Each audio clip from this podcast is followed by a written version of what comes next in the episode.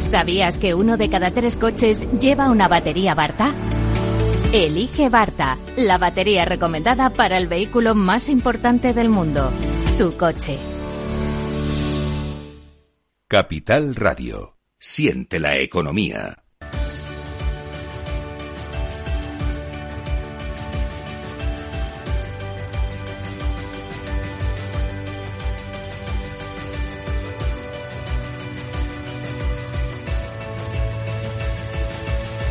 En Capital Radio, Cripto Capital, con Sergio Fernández. Muy buenas tardes, bienvenidos, bienvenidas de nuevo a su casa, la casa de los amantes de las criptomonedas. Tenemos prácticamente todo el mercado en rojo, eso sí, eh, BNB, Binance, viene bastante fuerte, subiendo prácticamente un 20% en la última semana. En las últimas 24 horas está subiendo cerca de un 5%. Vamos a estar muy pendientes, por supuesto, de Dogecoin. Ha subido prácticamente un 100% en la última semana, con la noticia principal, la noticia que más se está comentando dentro del mundo cripto en los últimos días, esta adquisición de Twitter por parte de Elon Musk, que está revolucionando el mundo cripto. Vamos a ver cómo afecta. De momento os podemos contar que el CEO de Binance quiere ayudar a Elon Musk a llevar a Twitter a la Web3. Tenemos muchas noticias hoy sobre blockchain, como por ejemplo de Tailandia y Hungría que están explorando conjuntamente la tecnología blockchain. Y vamos a hablarte también, eh, vamos a contarte una noticia sobre fan tokens con Chilis, que está subiendo más de un 15%. Además, como siempre, tenemos a los mejores expertos, los mejores analistas y vamos a contar con David Madrona, con el que vamos a hablar de esta noticia de Elon Musk, de Twitter y además vamos a hablar un poquito de las CBDCs, que están muy de moda últimamente, en boca incluso de Christine Lagarde, que eso sí, hoy tampoco está para tirar cohetes con la inflación en Europa hasta el 10,7%. Así que para que puedas huir un poco de esto, para que puedas saber un poco más sobre criptos y tener una salida, pues escucha lo que viene aquí en Cripto Capital.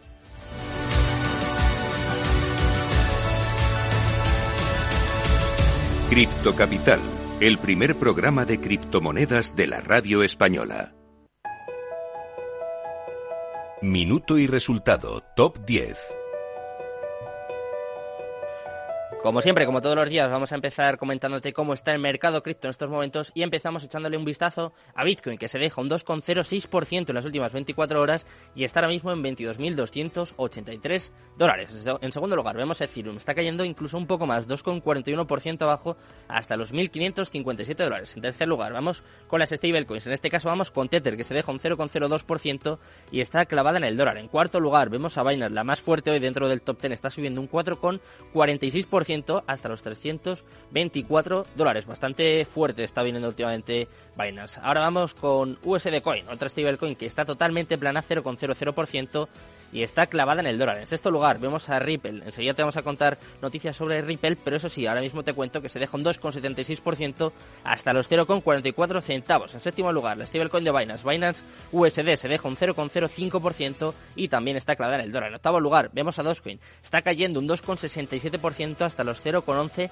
centavos, pero eso sí, como te comentaba, está subiendo cerca de un 100% en la última semana. En noveno lugar, Cardano está dejando sin 1,35% hasta los 2, hasta los 0,40 centavos y cerrando el top 10 tenemos a Solana, está en verde, está en positivo, está subiendo un 1,98% hasta los 32,92 dólares. Así está el mercado cripto en estas últimas horas. Vamos a contarte por qué, vamos a contarte las noticias más importantes. Vamos con las cripto noticias.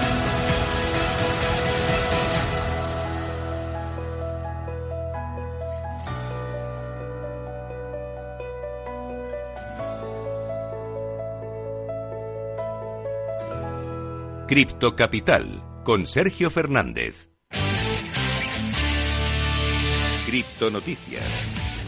Empezamos a repasar toda la actualidad del mundo cripto y por supuesto tenemos que hablar de Elon Musk y de la compra de Twitter y en este caso eh, gracias al CEO de Binance que dice que quiere ayudar a Elon Musk a llevar a Twitter a la web 3. Como te digo, Chan Pensado, conocido como CZ, fundador y CEO de Binance, el intercambio de criptomonedas más grande del mundo por volumen de comercio, ha revelado que está dispuesto a ayudar al nuevo propietario de Twitter, es decir, a Elon Musk, a llevar la plataforma de redes sociales a la web 3. Esto te lo digo porque tuvo lugar una entrevista con Squawk Box de la CNBC el 31 de octubre en, la que CZ declaró que hay muchas razones para apoyar el acuerdo en el que Binance invirtió 500 millones de dólares para la compra de Twitter por parte de Elon Musk. Durante la entrevista, el CEO de Binance enfatizó en sus razones para apoyar el acuerdo que Twitter, diciendo que Twitter es una plataforma global de libertad de expresión con un fuerte espíritu empresarial y también agregó que utiliza Twitter muy fuertemente. Vamos a seguir hablando en este caso de el Banco de Tailandia que dice que necesita más tiempo para lanzar su propia CBDC. Como te digo, el Banco Central de Tailandia, BOT, no se apresura con el lanzamiento de su moneda digital. Dice que necesita más tiempo para estudiarla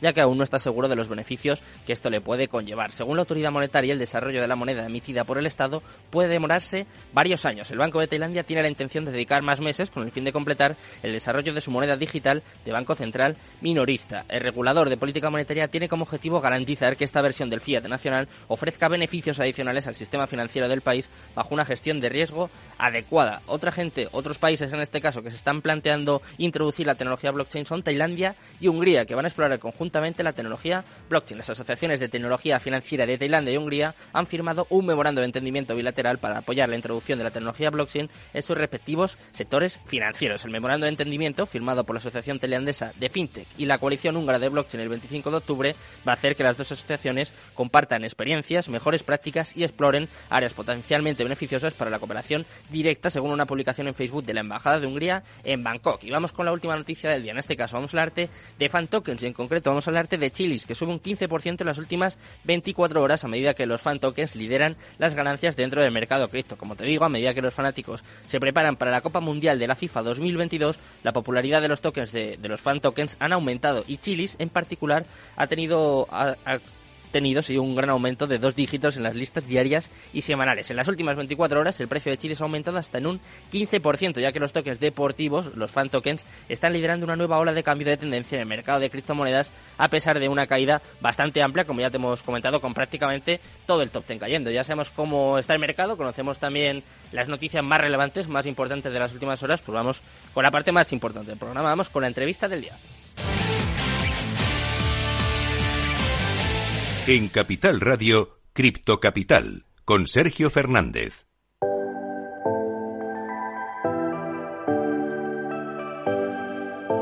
La entrevista del día. Ya estamos por aquí, son las 3 y 42 de la tarde y llega el momento cumbre del programa, el momento en el que traemos a los mejores analistas, los mejores expertos. Y hoy tenemos con nosotros a David Madrona. ¿Qué tal, David? Muy buenas, encantado de volver a tenerte por aquí.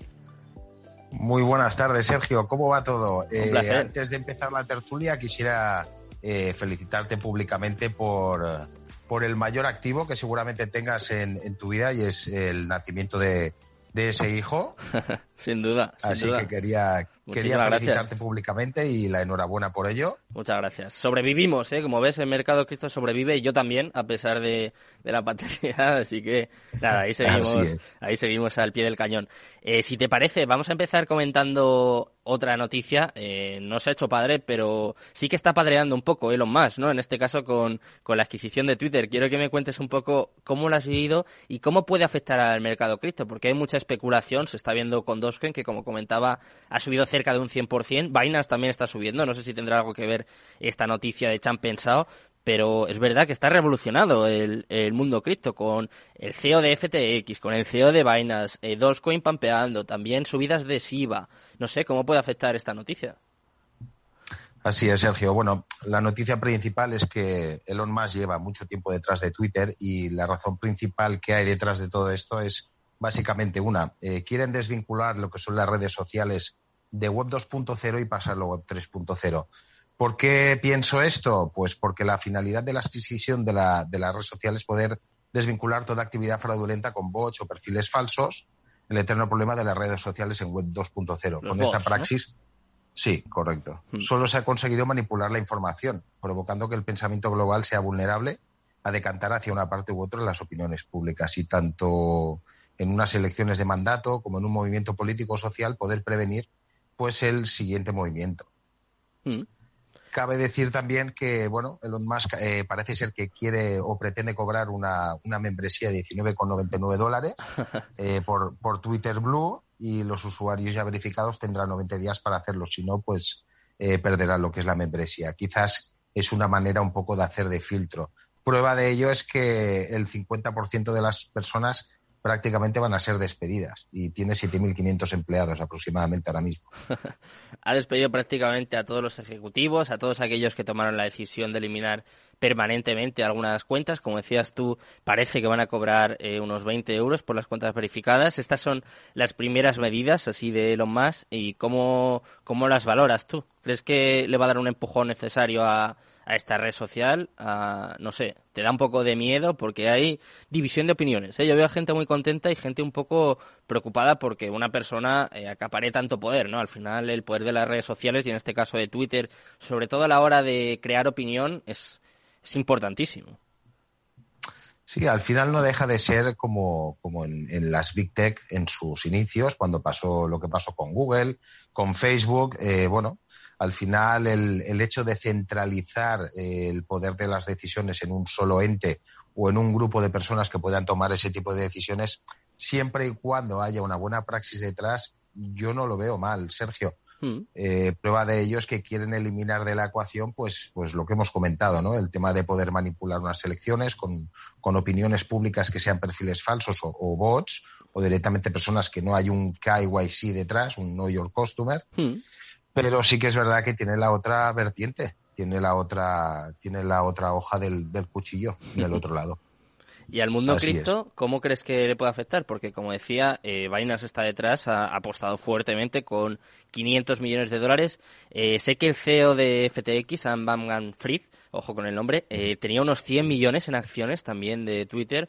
O sea, al final el mundo cripto está dentro de Twitter, de la red social. Es verdad que mucho movimiento, mucho contenido incluso se genera en Twitter y no sé cómo le puede afectar. Al parecer, ¿no? En principio se supone que Elon Musk es pro Bitcoin. Obviamente eh, le encanta Dogecoin. Se está viendo en el precio, que de hecho, por cierto, en directo está dándose la vuelta a Dogecoin y ya está subiendo. O sea, no sé si habrá liado algo más Elon Musk, pero eh, ¿cómo, ¿cómo puede afectar? Puede ser un poco el impulso, el empujón que necesitaba el mercado cripto después de tres meses prácticamente cayendo.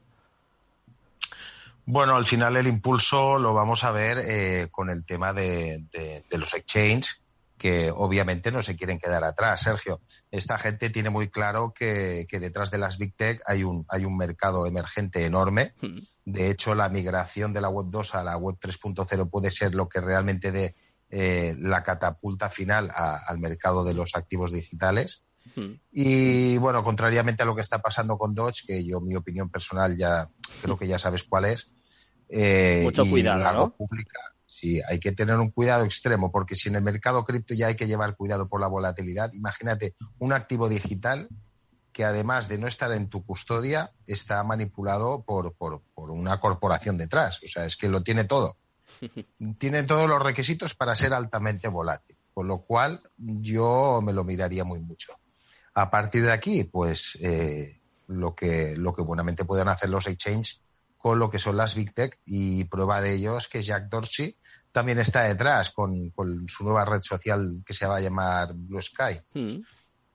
Este, este señor tampoco se quiere quedar detrás y Elon Musk dice que la junta directiva de Twitter y el bufete de abogados estadounidense Watchell ocultaron deliberadamente evidencias de la corte. Es decir, ya se está notando que detrás de, de, de, de coger el toro por los cuernos detrás de la red social de Twitter, pues están, se está levantando, se está aireando la manta. Claro, eh, para mí esa es la parte positiva, sin duda. Además, eh, lo que has comentado de eliminar cuentas falsas, de manipular a la opinión, todo eso eh, me parece fantástico. Pero claro, por ejemplo, vamos a seguir un poco focalizados en el mercado. Si este hombre, si Elon Musk, solo con un par de tweets o con unas declaraciones o incluso lo que ha hecho ahora, ¿no? Es capaz de pampear una moneda como por ejemplo dos con un 100%, eh, siendo el dueño de Twitter, ¿hasta qué punto puede llegar su influencia? Porque claro, sabemos que ya lo intentó en su día con Tesla, que claro, es más complicado manipular acciones y obviamente se llevó una reprimenda, pero eh, de momento, claro, el mercado cripto no está regulado y su poder, su influencia va a ir a más después de esta adquisición. No sé, eh, ¿no te da miedo que pueda manipular cualquier criptomoneda, incluso que sea capaz de manipular el precio de Bitcoin como hacía ya hace un año. O sea, tampoco hay que irse tan lejos. Bueno, la realidad es que si tienen poder de manipular el mercado ahora mismo, el mercado cripto, mm. es por la sencilla razón de, de, hay dos factores muy importantes. Una es la baja capitalización de mercado que tiene. Digo baja en relación sí, sí, a los sí. 3 trillones que había hace un año y medio mm. y digo baja porque en comparación al oro, pues es una décima parte. Entonces, eso por una parte y por otra parte la poca mm, cultura eh, cripto y cultura financiera que hay. Entonces, si a eso le añades la volatilidad de los activos, es evidente que las ballenas van a poder seguir manejando a su antojo. De hecho, está más claro que el agua que el precio se sigue sosteniendo donde está, porque lo que pretenden es que las pequeñas carteras se deshagan de sus bitcoins para poderlos comprar ellos. Entonces, ahí sí que hay que ir un paso más allá.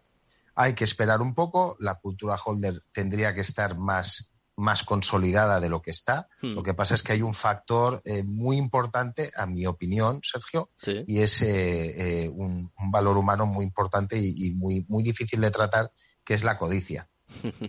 Entonces, si tú eres trader o, manejas mercado de capitales y demás, bueno, al final puedes tener unos rendimientos, pero eso no significa que creas o que estés detrás de un proyecto.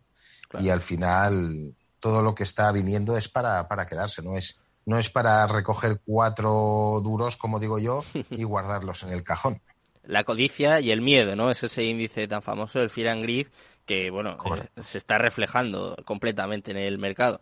¿Cuánto crees que tenemos que esperar, David? Porque es verdad que ya queda menos de un año y medio para el próximo halving. Se sabe que siempre que hay un halving, normalmente el precio termina subiendo y al, final, bueno, eh, como sabemos, Bitcoin es deflacionario, o sea, es cuestión de tiempo que, el precio termine subiendo, pero es verdad que este bear market está siendo más prolongado de lo habitual, eh, las caídas han sido enormes, prácticamente un 70%, un poco más en Bitcoin, en algunas altcoins incluso un 90%, y bueno, yo sé que no eres analista, pero un poco en, tu opinión, por tu experiencia, por lo que has vivido y lo que estás viviendo, eh, ¿cuánto crees que tenemos que esperar para que haya un repunte. Un poco más del que se ha visto estas últimas semanas, claro. Bueno, el repunte al final, mira, yo viví el mercado antes del 2017 y la verdad es que el que el que vivió ese invierno cripto, como, como dicen muchos, eh, fue fue más un ejercicio de paciencia que no de convicción, porque si tú al final te lees el white paper y estás pendiente de las noticias, pues eres consciente de lo que viene. A partir de aquí, eh, mi análisis, mm, propiamente dicho como análisis, eh, la matemática te dice que en mayo, junio del 2024 eh, habrá el halving, habrá la oferta de minería, se reducirá a la mitad hmm. y, el poder extraer o minar esos bitcoins va a ser mucho más difícil por el algoritmo. Entonces, solo por ese mero hecho ya tendría que repuntar, pero yo creo que va a ser antes iba a ser antes porque a nivel regulatorio, y aquí entran en terreno también lo que son las eh, monedas digitales de los bancos centrales, se están tomando muchas molestias en sacarlo lo antes posible. ¿Cómo ves este tema, David? Eh, obviamente eh, estaba esperando, estaba deseando que además vinieras al programa para preguntarte sobre esto de las CBDCs, que como decía, Christine Lagarde igual tiene cosas más importantes en las que pensar, ¿eh? con Europa en máximos, con un 10,7% de inflación, que es una barbaridad, pero ella eh, sigue empeñada primero en criticar los criptoactivos, las cripto, las criptomonedas y en sacar su propia CBDC. Eh, no sé qué te parece tanto la postura o en este caso lo que está llevando a cabo Christine Lagarde como estas CBDCs que también parecen cada vez más cerca. No sé si es una amenaza o una realidad, pero cabe destacar que eh, la señora Lagarde pues no deja de ser un personaje público y al final ella tiene que hacer lo que le dicen las grandes corporaciones, que son al final las que están pagando el pato. Eh, mira, Sergio, las CBDCs eh, son la herramienta por, por excelencia de los bancos centrales, instituciones gubernamentales, para un control absoluto de la población. Eso, contra más claro se tenga, hmm. contra antes más claro se tenga, mejor. Eh, las entidades financieras y corporaciones llevan tiempo trabajando en línea con la tecnología que puede llevar a cabo este tipo de dinero. Y para no, para no quedarse atrás, eh, si bien cabe destacar que los bancos no van a desaparecer como algunos creen y probablemente se conviertan eh, pues en lo que son los gestores de los bancos centrales para intermediar en la nueva economía que nos están preparando. Mm. También a nivel regulatorio, que es lo que comentábamos al principio, se están tomando muchas molestias. Y esto solo tiene una finalidad, eh, puede dar paso a un nivel más exigente del control de las masas con la hoja de ruta que llevamos viviendo desde 2020, que ya conocemos todos y lo que tiene más que estudiado para todos nosotros.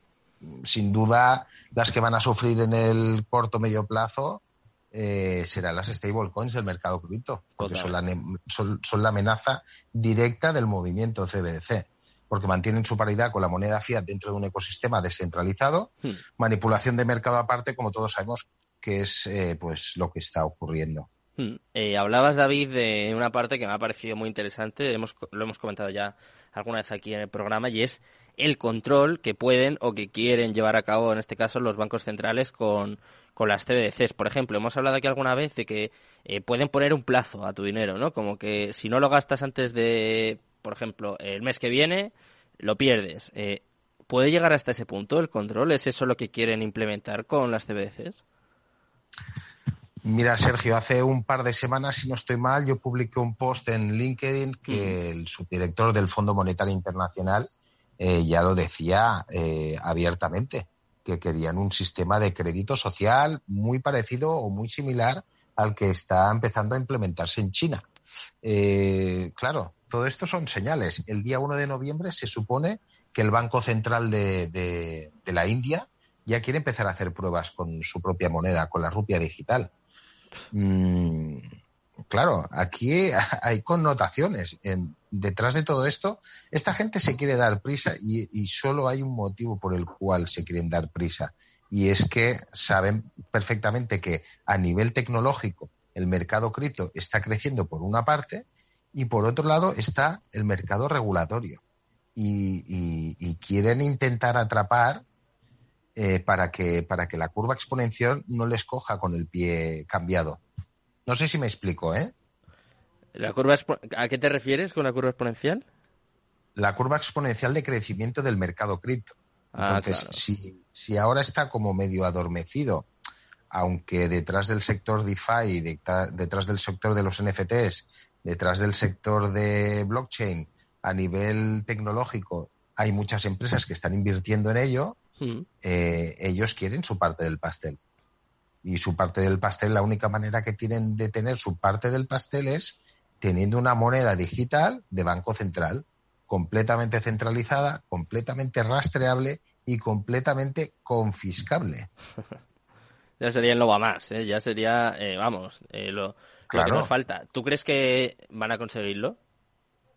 Mira, yo para los oyentes y para hacer una, para hacer una reflexión, tú imagínate que ahora mismo eh, tú tienes una multa de tráfico y esa multa de tráfico te tiene que llegar a casa con una carta, si no la pagas te llega un embargo al banco, pues hmm. todo esto lleva un proceso, ¿no? Un proceso de dos, tres meses, seis meses, depende de, de, la institución. Pues con este sistema, lo, lo que pase muy probablemente es que tú como individuo si tienes una cartera de, emisiones mm. y has pasado las emisiones eh, por conducir tu vehículo que pueda ser más o menos contaminante, pues directamente te lo van a quitar de, las ganancias que tú tengas. igualmente, igualmente si eres una persona física o una empresa o directamente eres alguien que está en el paro, tú vas a recibir una, ¿cómo se llama? Una renta básica universal. Mm. Entonces, esa renta básica universal, si tú eres buen ciudadano, si tú no criticas en redes sociales, si tú no expones el relato único, entonces sé que parece muy orwelliano todo esto, pero, pero la gente tiene que darse cuenta de que la tecnología existe y se puede implementar y lo pueden hacer. Bueno, David, pues nos vamos a ir preparando, vamos a ir, por supuesto, contándoselo a los oyentes y nada, te agradecemos mucho que hayas estado por aquí esta tarde. Muchas gracias, David. Y yo a ti también te lo agradezco, Sergio. Muchas gracias por Un placer. Hasta luego. Dejo ya con Mercado Abierto, con Rocío Arbiza, con Javier Luengo, enseguida lo vais a descubrir, y con todo su equipo. Muchas gracias, muy buenas tardes y Cripto Capital, tu demon. Inversión inmobiliaria acompaña al mercado inmobiliario en este nuevo ciclo. Todos los jueves de 10.30 a 13 horas, el inversor encontrará las claves para realizar su mejor inversión. La mañana de los jueves en Capital Radio tomamos el pulso al sector inmobiliario. Noticias, análisis de mercado y debates donde los protagonistas del sector podrán contar en primera persona los retos a los que se enfrenta el ladrillo. Inversión inmobiliaria pone la voz al sector inmobiliario. Aquí en Capital Radio. Esto te estás perdiendo si no escuchas a Luis Vicente Muñoz en Capital, La Bolsa y la Vida. Juan Ignacio Crespo, experto financiero. Los bancos centrales pueden crear dinero de la nada, pero no pueden crear microchips de la nada. No te confundas. Capital, la bolsa y la vida con Luis Vicente Muñoz, el original.